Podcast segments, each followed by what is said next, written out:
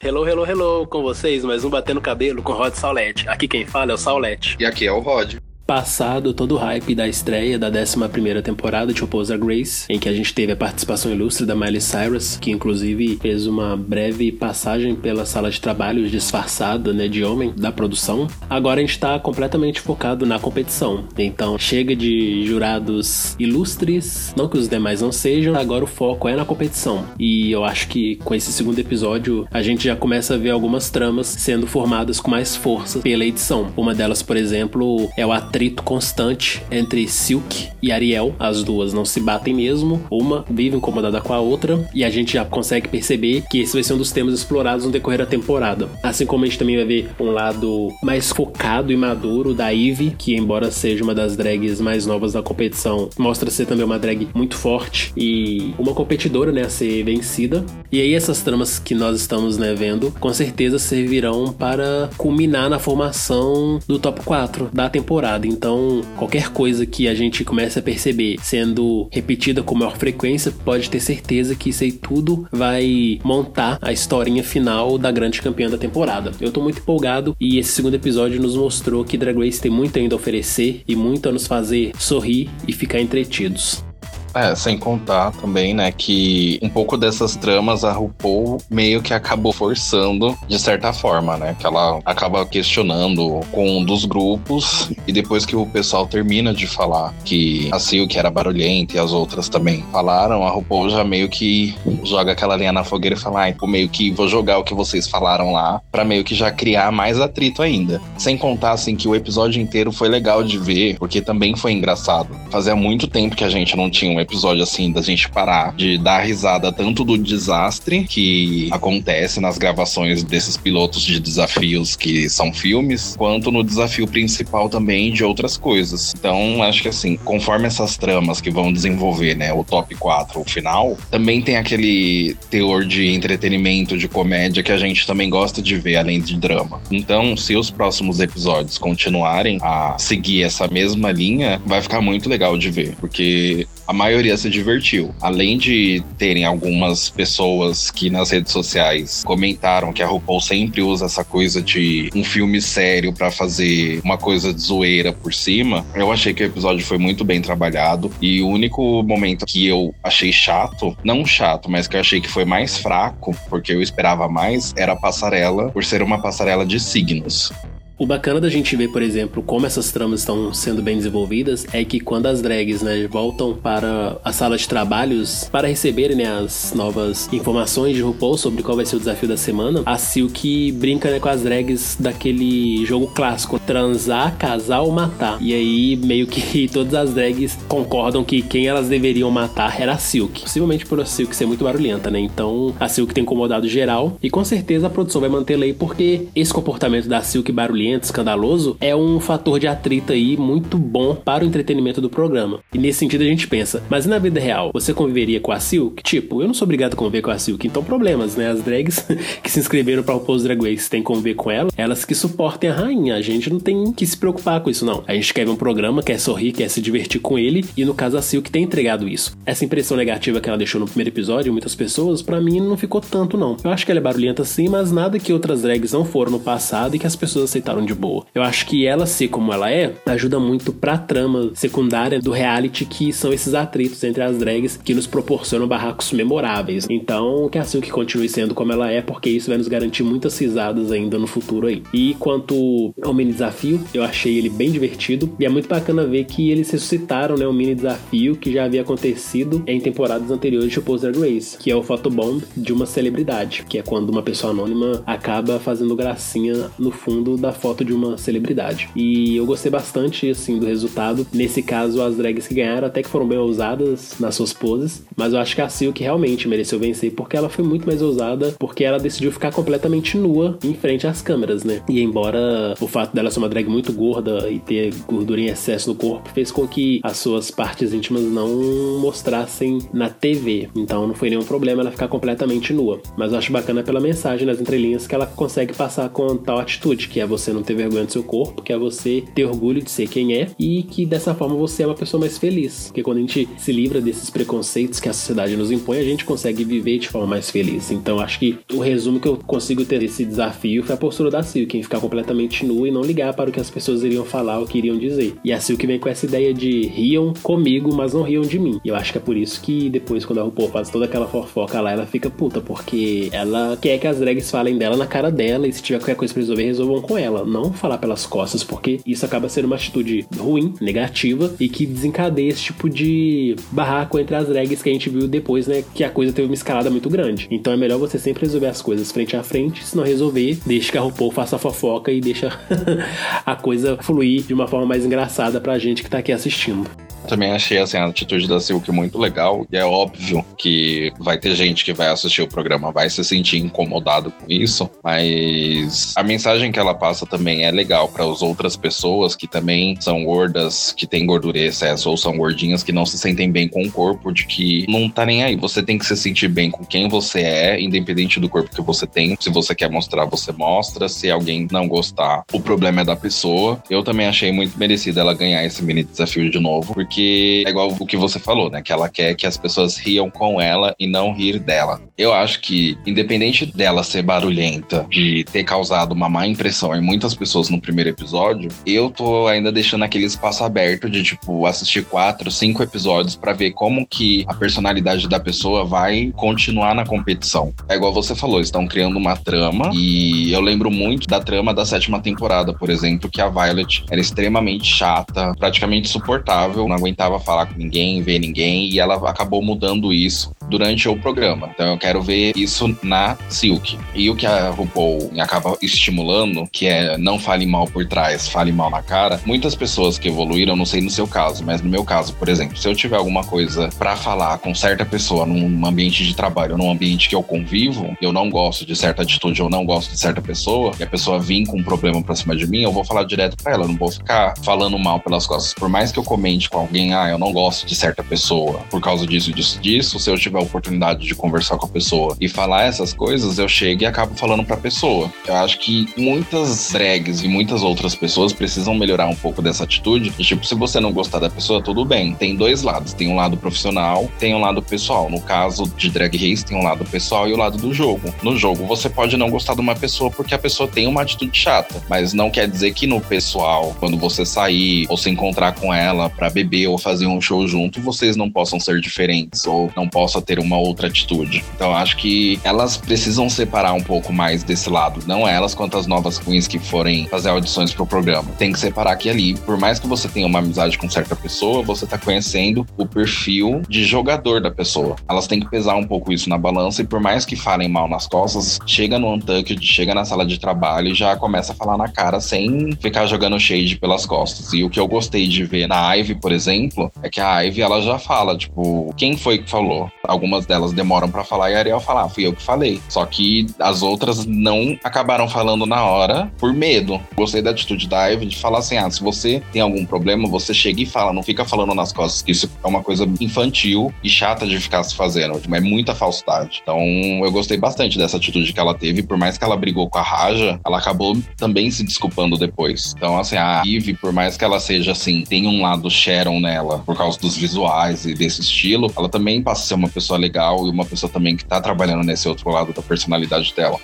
Esse segundo episódio foi muito bom pra gente poder abandonar alguns conceitos que criamos no episódio de estreia. E aí a Scarlett é uma delas, por exemplo, pois no primeiro momento eu achei que ela ia ser uma drag fraca, e aí no fim do primeiro episódio ela já apareceu como destaque, e nesse segundo episódio ela também foi um dos destaques positivos. Embora no primeiro momento ela tenha demonstrado ser uma drag rancorosa, invejosa, né? Porque quando a Brooklyn tá comemorando o fato de ter vencido o desafio de costura, a Scarlett está lá nos depoimentos reclamando, resmungando que, ah, Brooklyn tá se achando demais, quando ela cair a queda vai ser grande. Tipo assim, fia, foca no seu. Tipo, foda-se se a pessoa tá se achando ou não. Se a Brooklyn venceu, ela merece celebrar. E eu acho que isso também é uma questão que as pessoas têm que aprender a lidar, né, com a vitória alheia. E em Drag Race isso é algo muito recorrente, né, das drags simplesmente não aguentarem ver outra drag feliz vencendo algum desafio. Porque toda drag jura que ela é a melhor da competição, então que ela que merece, né, ter o melhor desempenho e ter o reconhecimento de RuPaul. Então quando a Scarlett fica nessa vibe de ai, a Brooklyn não merece, a Brooklyn tá se achando demais, isso é muito chato e isso, tipo, diz muito contra a personalidade da drag. E isso acaba refletindo depois quando a Silk e a Brooklyn vencem o mini desafio e tem cada uma que escolher o seu time, né? As duas que ficam por último é aquela que só reclama, Ariel, e a outra também que só reclama e ainda fica fazendo cara de bunda o tempo inteiro, que é a Scarlett. Então quando a Scarlett foi a última a ser escolhida, até a Ariel foi escolhida antes dela, meio que talvez foi um alerta para ela, tipo, bitch, vamos lá, vamos ver como é que tá o seu comportamento. O que, que você tá fazendo aí que não tá agradando as outras drags a ponto delas sequer gostarem você para um time, né? Então achei que foi bom, por exemplo, pra Scarlett, esse susto, né, de, por exemplo, ser excluída de um grupo, ser a última opção para alguém convidar para participar do time, para ela poder acordar pro jogo e ver que ela não é tudo isso que ela tem se julgado ser, ou então que ela tá sendo chata, inconveniente demais. E ela ainda nos depoimentos declara, né, que ah, tem um erro de principiante dessas drags não me escolherem porque eu sou a Julia Roberts das drags, né, no quesito atuação. Mas eu penso assim, você tá convivendo com a pessoa somente há uma semana, você não conhece ninguém ali direito. Você só viu as habilidades da pessoa para costura. Como você vai saber quem é bom ou não para atuação? Então nesse caso aí foi o ego da Scarlett gritando, né, não aceitando o fato de ter sido excluída, mas em compensação foi bacana a gente poder ver que nesse sentido a Scarlett tinha razão, né? Ela é uma boa atriz e quem abriu mão de trabalhar com ela acabou tecnicamente se dando mal porque não teve uma pessoa com uma presença tão boa e com uma atuação tão marcante ali para poder fazer seu time destacar. Porque eu não sei você, mas vamos ser sinceros. O grupo que fez a paródia do filme Corra, que no caso é o grupo da Silk, que tinha a Eve, a Scarlett, a Miss Vende e outras aí, esse grupo acabou se destacando muito mais do que o grupo da Brooklyn Heights que fez paródia do filme Pantera Negra, mas assim, para mim, tirando a Plastic, que foi muito, muito engraçado de assistir, foi muito divertida, as outras, para mim foi bem qualquer coisa e se não tivesse rolado, não ia sentir nem falta. Eu acho que nesse sentido a gente teve um grupo aí, né, que era o que a Scarlett estava fazendo parte, que ele tanto teve as melhores da semana quanto teve as piores, né? Foi um grupo assim que teve uns opostos que funcionou muito bem. O que eu acho que aconteceu na questão dos grupos foi que os que fizeram a paródia do Pantera Negra deram muita ênfase às duas que foram a Ariel e a Brooke, mas deu mais ênfase a Brooke, que não tava indo tão bem na atuação, e o outro grupo que tava fazendo a paródia do Corra tava dando mais atenção pra Eve e pra Scarlett, que as duas, assim, se deram muito bem. Eu não tava imaginando que as duas iam ter essa química de atuação que elas tiveram. Então, acho que o problema do primeiro grupo foi por causa disso e outras atuações que na verdade não teve atuação. Praticamente foram elas lendo as frases e tentando atuar ao mesmo tempo. E já o grupo da Silk foi muito cômico. Além das filmagens, da gente ter rido bastante com a Miss Vende com a Silk, e também a Mercedes fazendo aquela parte falando de opulência, tipo, toda com falta de energia, que eu também morri de rir. Foi algo que funcionou no final pra Scarlett e pra Eve, mas teve mais momentos legais e engraçados do que a primeira paródia eu gostei. Além de ter outras drags do grupo do Pantera Negra que também foram boas, não quer dizer que o grupo inteiro foi ruim, mas a maioria dele foi pior que o outro, digamos assim. E também eles fizeram essa meio que intriga com Brooklyn e Scarlett para contrastar com a vitória da Brooklyn no episódio anterior, que foi o desafio de costura. Então, eles meio que criaram, tipo, ah, as duas estão brigando, então vamos continuar nisso, porque a Scarlett acaba ganhando esse episódio devido ao visual dela, do signo de peixes, que eu achei, assim, muito bonito, muito bem trabalhado, e eu jamais imaginaria ela usar um visual daquele, porque eu meio que levei em conta como ela veio do interior dos Estados Estados Unidos para Nova York, foi um certo preconceito? Pode-se considerar que sim, mas eu não imaginava que ela ia se empenhar tanto para criar um visual que fosse meio gótico, mas não tão gótico, para um signo de peixes. Então eu gostei bastante desse visual que ela teve, tanto o visual dela quanto da Eve. Mas o dela, assim, eu jamais imaginaria ela entregar um visual tão bonito quanto ela entregou.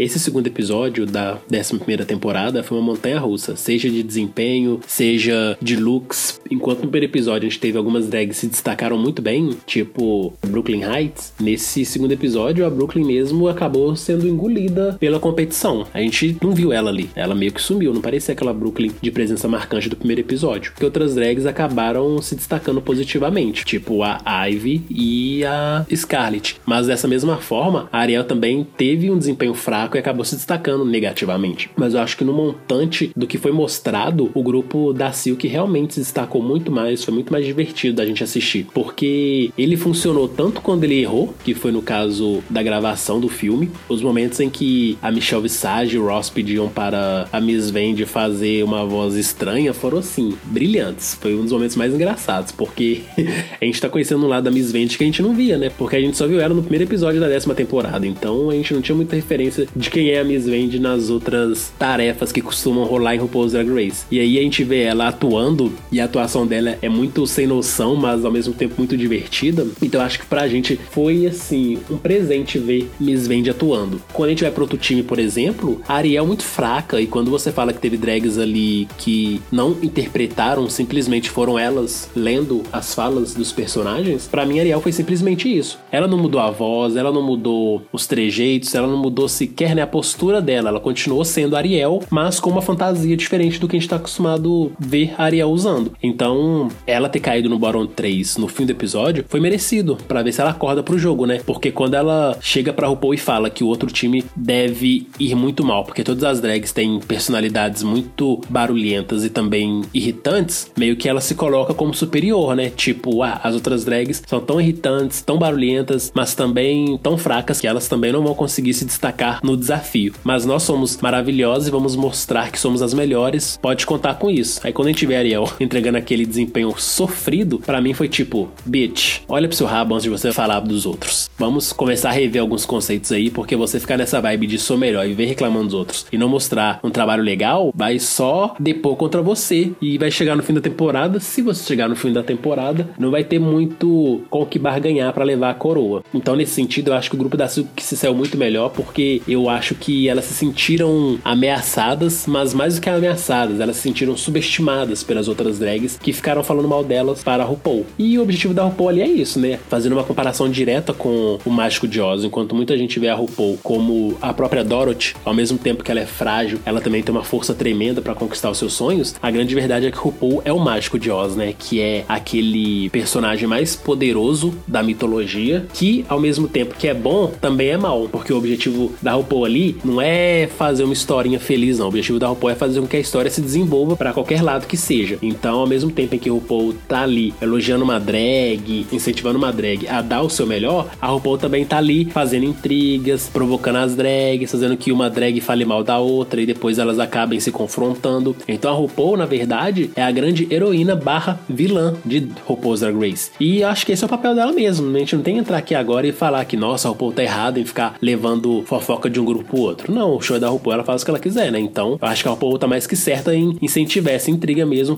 para que a gente tenha algo legal para assistir. Mas nesse sentido, o grupo da Silk, vendo as outras drags lá se julgando as melhores e queimando o filme delas pra RuPaul, com certeza se sentiram ameaçadas e subestimadas. E por mais que tenha sido parcialmente um desastre, no fim das contas, esse desastre funcionou, né? Tanto que foi o grupo que fez as pessoas mais rirem. Conforme eu fui conversando com outros colegas que assistiram e conforme eu fui vendo as reações nas redes sociais, o grupo da Silk com certeza teve a melhor paródia pra gente poder assistir. E uma coisa que eu acho assim que é importante é que as pessoas tenham assistido Corra e Pantera Negra para fazer com que as piadas que foram utilizadas ali fossem mais engraçadas e fizessem mais sentido. Eu que, por exemplo, assisti os dois filmes, achei que a paródia de Corra foi muito melhor escrita e foi muito mais divertida que a paródia que fizeram de Pantera Negra. Mas aí vai ver também que essa percepção que eu tive é muito mais por culpa de cada time, em que um time foi melhor do que outro, do que talvez do roteiro no geral. Mas nesse sentido, eu acho que a gente dessa vez tem que dar os parabéns aí pros solteiristas de Drag Race que fizeram um desafio muito interessante da gente poder acompanhar também assisti Pantera Negra e Corra, e eu achei também que a paródia de Corra saiu bem mais cômica. Mas eu não acho que deve ser assim uma questão de roteiro, deve ser mais uma questão das queens entregarem isso no desempenho. Teve até uma piada que envolveu o nome da Beyoncé, que o nome da Beyoncé tem acento, então eles colocaram Beyoncé What. Até a Michelle e a RuPaul explicaram depois que queria dizer say what, tipo, Beyoncé o quê? E a Brooklyn nem tinha se ligado nisso. Eu que nem tenho a língua nativa deles, eu acho que muitas outras pessoas também que sabem um pouco do inglês devem ter percebido essa piada nessa frase, que ela não conseguiu entender. Eu acho que não foi uma questão de roteiro mesmo, foi mais uma questão de desempenho delas, delas se entregarem. O que você mencionou da RuPaul chegar e ser tanto a heroína quanto a vilã, ela realmente tem que fazer um programa, tem que fazer um programa que tem entretenimento, que tenha drama, que tem coisas de superação, que tem que ter tudo. Então, o problema dessas drags que falam, ah, fulana X tem uma personalidade muito forte, não vai se dar bem com a fulana Y. Elas esquecem que o programa não julga a personalidade das pessoas com as outras pessoas. O programa acaba julgando o desempenho delas, porque a Michelle e a RuPaul, na passarela, elas não vão ver os bastidores do que aconteceu para sair o resultado do desafio principal. O que eu tenho em mente é que elas só vão ficar com aquilo que elas veem na passarela e depois que sai o episódio, ou se não, elas ficam sabendo de outras câmeras ou outras pessoas da equipe que falaram: Ó, oh, Fulana X fez isso, Fulana Y fez aquilo, mas elas não devem levar em consideração isso.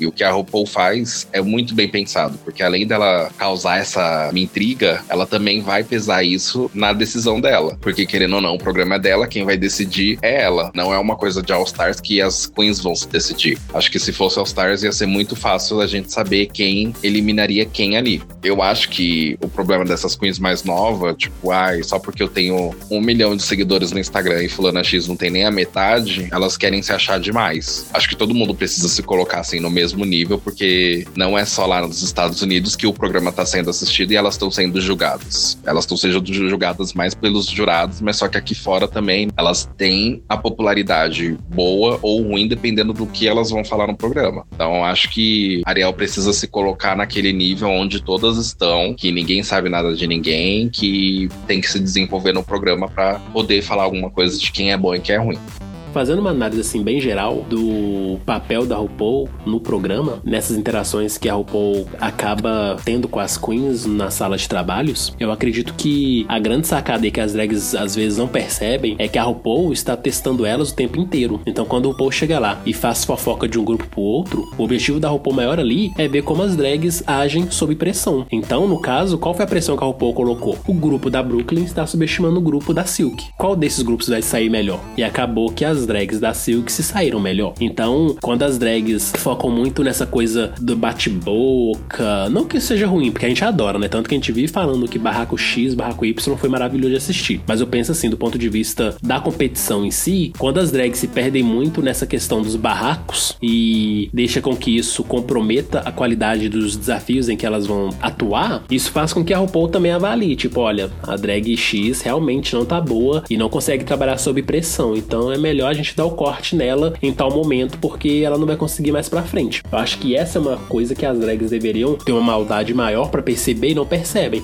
O objetivo da RuPaul ali é sempre fazer com que as drags deem o seu melhor, e pressionar as drags para isso é fundamental, porque se a RuPaul ficar o tempo todo passando a mão na cabeça de uma drag ou outra, e a gente sabe que isso acontece, porque sempre tem as cotadas da temporada, né, que são aquelas drags que o RuPaul tenta levar o máximo possível, por mais fraca que a drag seja em relação às outras, mas essa pressão que a RuPaul coloca em cima das drags é fundamental para que elas se desenvolvam no decorrer da temporada. A gente viu isso, por exemplo, na oitava temporada, que o top 4 era um top 4 muito forte, porque tanto a Naomi Smalls quanto a Titi Devane tiveram seus momentos de fraqueza na oitava temporada, mas foi graças à pressão colocada nelas por parte de RuPaul e de outros jurados, fazendo suas críticas constantemente, que essas drags, Titi e Naomi Smalls, foram mostrando que são boas no que fazem e que por mais que o RuPaul cobre demais delas, no fim do dia elas conseguem mostrar esse trabalho bem feito, esse trabalho bem executado. E eu acho que é por isso que a gente começou a ver aí alguns dos primeiros atritos de barraca entre uma drag e outra. Porque quando a Ivy Odley, na sala de trabalhos, cobra do grupo da Brooklyn que elas revelem quem tava falando mal da Silk, isso é uma prova de que a Ivy tá ali realmente preparada para aguentar a pressão e parte dessa pressão é ela bater de frente com as outras drags ali que estão, querendo ou não, falando merda, né? Delas pelas costas. E aí, quando a gente vê só a Ariel tendo nerve suficiente de assumir o que fez, a gente percebe que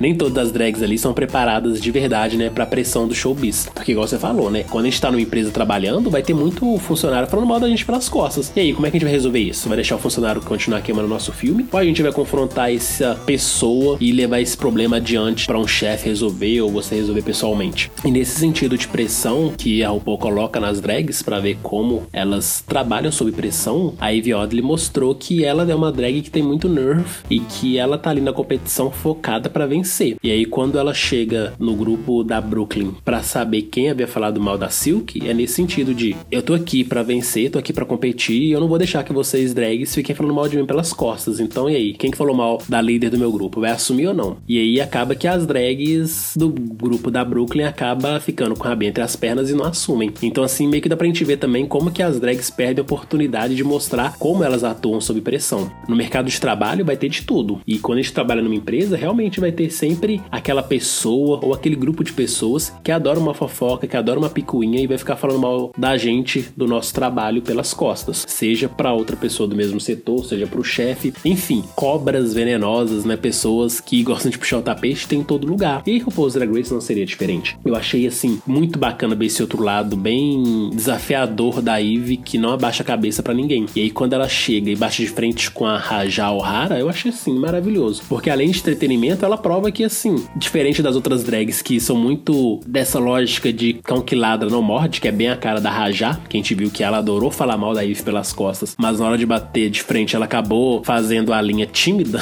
a linha recatada do Bela e do Lar. A Eve bateu de frente mesmo e tipo, por que que você então não assumiu que falou mal da Silk, já que tá aí, né, só resmungando? E eu achei maravilhoso o shade que ela mandou, né? Tipo, ah, já que você tá querendo ficar focada no jogo, vai arrumar essa maquiagem sua aí que não tá tão grandes coisas.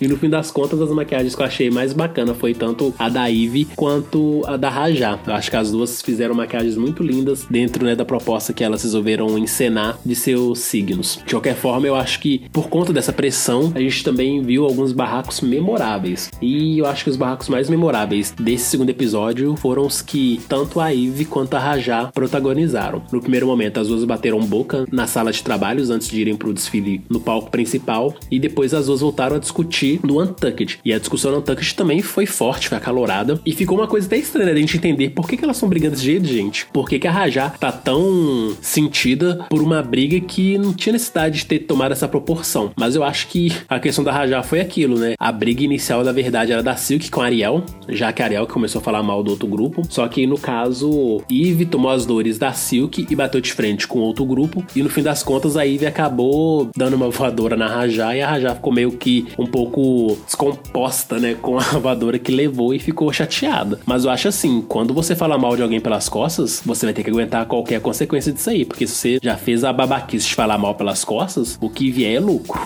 Eu acho que o problema da Raja, quando a Eve comentou desse negócio da maquiagem, no primeiro momento eu achei muito engraçado. Eu comecei a dar risada. Foi uma coisa meio inesperada na briga, né? Mas eu acho que a Raja ficou meio que ressentida, porque eu não acho que é a primeira vez que alguém se dirige a ela falando sobre a maquiagem dela. Então eu acho que ela deve ter alguma coisa que não mencionou para ninguém, nem mencionou no episódio, de que ela tem insegurança porque certas pessoas, outras pessoas falaram que a maquiagem dela é ruim. Acho que foi isso que mexeu bastante com ela para ela ficar desse jeito no Untucked, de tipo, não quero falar, eu não sou desse tipo de pessoa que desce de nível e tal. Eu acho que o problema da Raja é esse, ela gosta de falar, é tipo alguns funcionários, tipo eu também já fui desse jeito, falava mal de pessoa X só pelas costas, mas quando chegava para falar na frente eu não falava mal. Ainda bem que hoje em dia eu mudei, mas ela é esse tipo de funcionário, entendeu? Com o programa eu espero que ela mude esse comportamento, porque fora do programa, nas entrevistas que ela dá, que a gente já até viu, que eu legendei também pro canal do Fusco, ela mostra ser uma pessoa barulhenta. geralmente, pessoas que são barulhentas, elas são aquelas pessoas que enfrentam problemas. Se ela tem um problema com alguém, ela já vai e fala na cara da pessoa, tipo a Silk, a Vendi, a Eve. Todas elas são pessoas barulhentas e elas sabem lidar com outras pessoas, falar quando tem problema. Eu espero que ela mude isso no decorrer da temporada pra gente ver essa evolução para ela chegar até na final.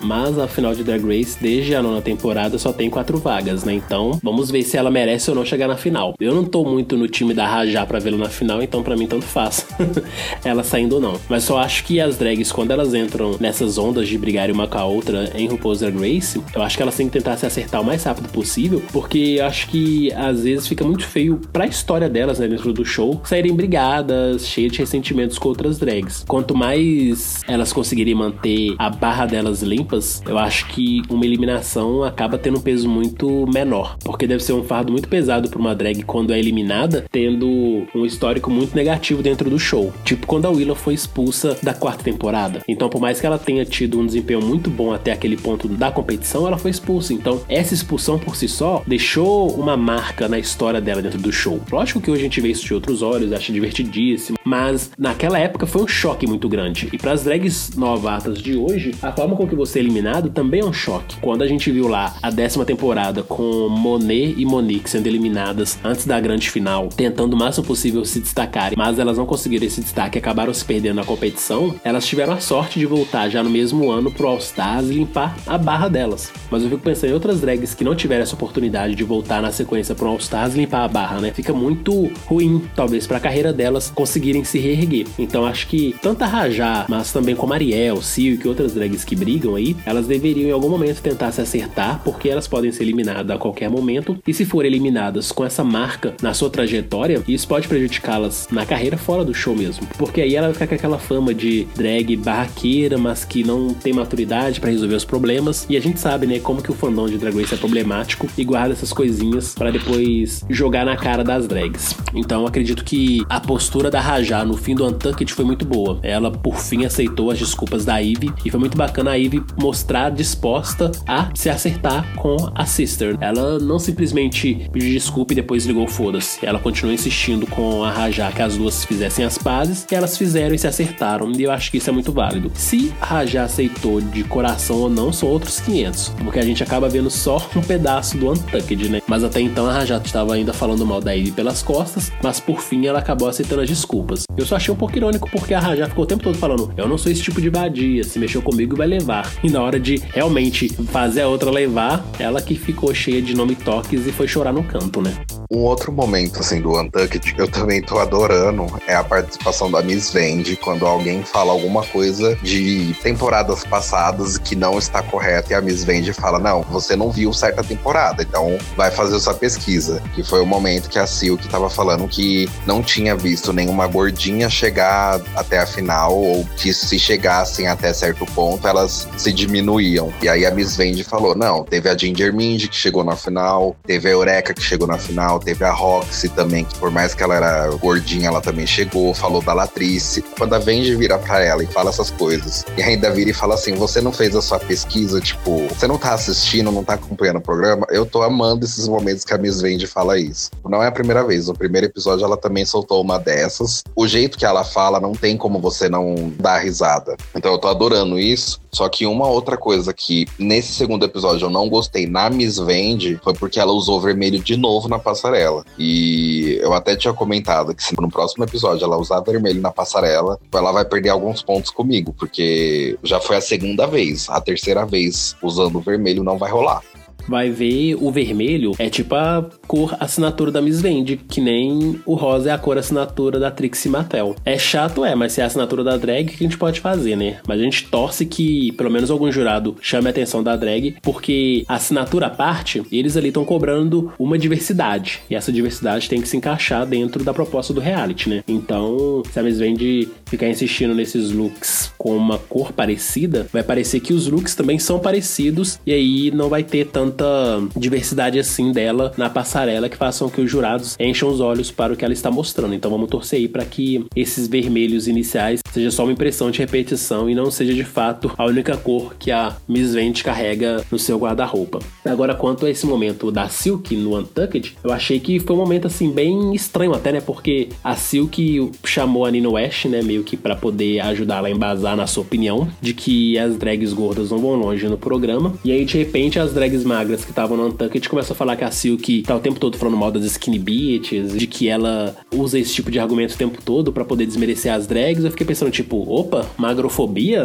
em Drag Race também tem magrofobia? Me poupa, né? Mas foi pelo que a Silk falou, tipo, eu já tive minhas experiências negativas com drags magras, então meio que, infelizmente, é a impressão que eu tenho. Mas quando eu chamo vocês de skinny, da mesma forma eu me chamo de fat ass, tipo, é só a forma com que eu designo vocês, mas não quer dizer que eu tenho magrofobia, não é bem isso. É só a mesma forma com que eu lido com as pessoas que eu interajo. Então, nesse caso, a Hannah e a Kerry, eu achei que elas acabaram levando muito pro pessoal o fato da Silk usar o termo skinny bitch. Porque nas outras temporadas a gente sempre viu, né, as drags também se referindo a elas próprias como big, a própria Eureka e até mesmo a Darian se referiam a si mesma como drags elefantes, drags gordas. Então, assim, qual o problema de chamar outra drag que realmente é skinny de skinny, né? Esse eu acho que diferente do primeiro, teve muito mais drama, teve muito mais barraco que eu poderia esperar. Mas eu acho que a grande protagonista desse segundo episódio, dessa carga mais dramática, um sofrimento muito pesado, foi a Mercedes Ayman Diamond. Quando ela conta na sala de trabalhos e depois ela até repete a história no palco principal de que alguns anos atrás ela sofreu um derrame, mas que desde então ela não se sentiu uma pessoa bonita mais, isso mexeu muito comigo, porque muita gente passa por isso, né? A pessoa acaba sofrendo algum tipo de doença grave, algum tipo de acidente de saúde que faz com que ela não se enxergue mais como se enxergava, e isso acaba pesando na forma com que ela se vê e como ela se relaciona com o mundo. E talvez seja por isso que a Mercedes até então estava muito apagadinha na competição, porque né, vamos combinar, a Mercedes não apareceu muito nesse primeiro e nesse segundo episódio. No segundo até mais por conta de toda essa carga de sofrimento que ela trouxe para a temporada. Mas eu fiquei muito sentido com ela, mas eu achei muito bacana ver o apoio que as drags deram. Tanto que a primeira a estender o braço amigo para ela foi a Ivy Odley, depois vieram as outras drags para consolá-la. E nesses momentos eu acho muito bacana a gente ver essa irmandade que as drags criam entre si. Porque se a gente já vem de uma parcela já marginalizada da sociedade, que é excluída, que é perseguida, é a gente que vai se apoiar mesmo uns nos outros e tentar nos ajudar a se erguer quando acontece esses problemas de nossas vidas. Então ver as drags ali apoiando Mercedes e deixando claro para ela que ela é linda sim. Até a RuPaul fala isso, né, de que ela é linda e de que ela merece estar ali na competição. Isso é muito bacana para provar que nós, LGBTs, devemos seguir unidos porque a sociedade vai sempre virar as costas pra gente. Mas se a gente segue unido, se a gente segue se apoiando, não tem quem possa nos impedir de atingir nossos sonhos. Então, eu acho que foi bom da Mercedes se abrir, porque muita gente acaba conseguindo se relacionar, né, com tal história. Todo mundo tem seus problemas e não é porque tem uma drag ali muito muito foda, muito boa no que faz aparecendo em RuPaul's Drag Race, que ela também não tenha seus problemas e que ela não consiga dar a volta por cima deles.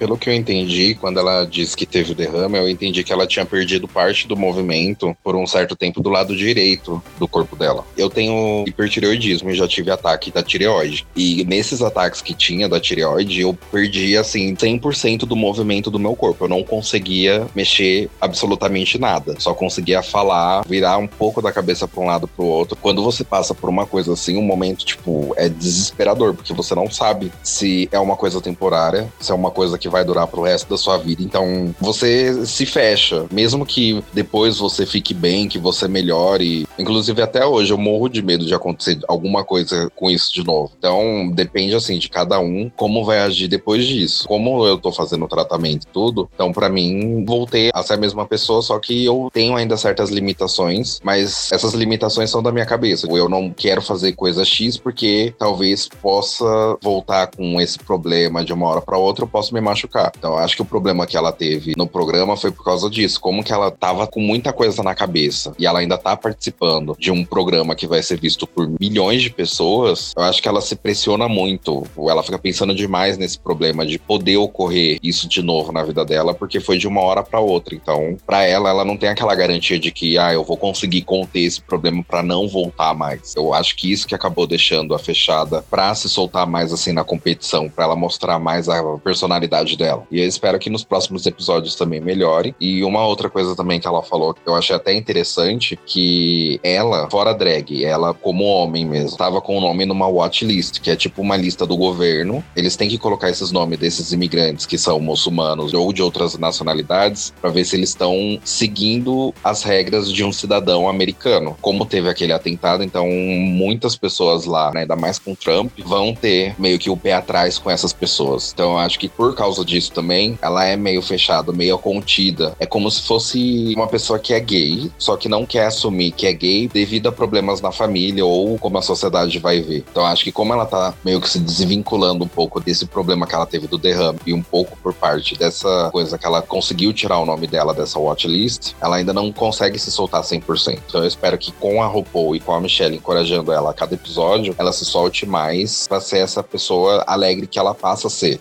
E é bacana quando ela fala um pouco sobre a realidade dos imigrantes, porque ela até afirma, né? Ser imigrante nos Estados Unidos é difícil. E a gente sabe, né? Milhões de histórias aí de pessoas que tentaram a vida nos Estados Unidos e não foi nada esse sonho americano em que eles propagam pelo mundo afora. E eu gostei muito da frase da Eve Oddly, que ela disse que é uma droga ter a pessoa mais importante do seu país, presidente, impedindo que imigrantes entrem para o seu país, enquanto na verdade esses imigrantes só vão agregar com mais cultura para a realidade dos Estados Unidos. E eu acho que o princípio que eles deveriam propagar é esse mesmo. Imigrantes trazem diversidade para a cultura. Da mesma forma que a gente, né, enquanto pessoas LGBTs, trazemos diversidade para a sociedade em que estamos inseridos. Eu gosto muito quando o Drag Race consegue trazer esses temas relevantes para a discussão. Isso mostra como que o programa está antenado com as discussões sociais do momento. Se ano passado, com The Vix, na décima temporada, a gente discutiu bastante sobre racismo, nessa temporada agora a gente está avançando as discussões. A gente já falou de racismo no primeiro episódio, agora no segundo a gente falou sobre imigração, sobre religião, né, no caso muçulmanos. Então eu tô bem contente com algumas discussões que estão sendo levantadas em RuPaul's Drag Race e eu acho que elas são muito, muito válidas e eu espero que as pessoas tenham maturidade para discuti-las sem levar pro lado da chacota, sem levar pro lado das piadas xenofóbicas, porque a gente sabe que as pessoas também são muito más e gostam de fazer piadas idiotas, né? A própria Silk, durante sua participação numa boate, comentando o episódio de estreia da 11 temporada, fez um comentário né, tosco de que, por conta da Mercedes, a 11 temporada seria um estouro, seria uma explosão, fazendo alusão né, aos terroristas muçulmanos. Assim, é muito tosco e, por mais que seja zoeira, é o tipo de comentário que a gente não deve ficar reproduzindo, propagando, porque só reforça estereótipos, né? E quando a Mercedes diz que ela estava na watchlist, aquela lista de vigilância, isso é algo algo muito sério. E o comentário da Silk acaba corroborando para que práticas como essas sejam mais frequentes. Eu fico feliz em saber que a Mercedes está dando volta por cima desses seus problemas e vamos torcer para que na temporada mesmo ela mostre esse seu lado mais sociável, porque até então ela anda muito apagadinha.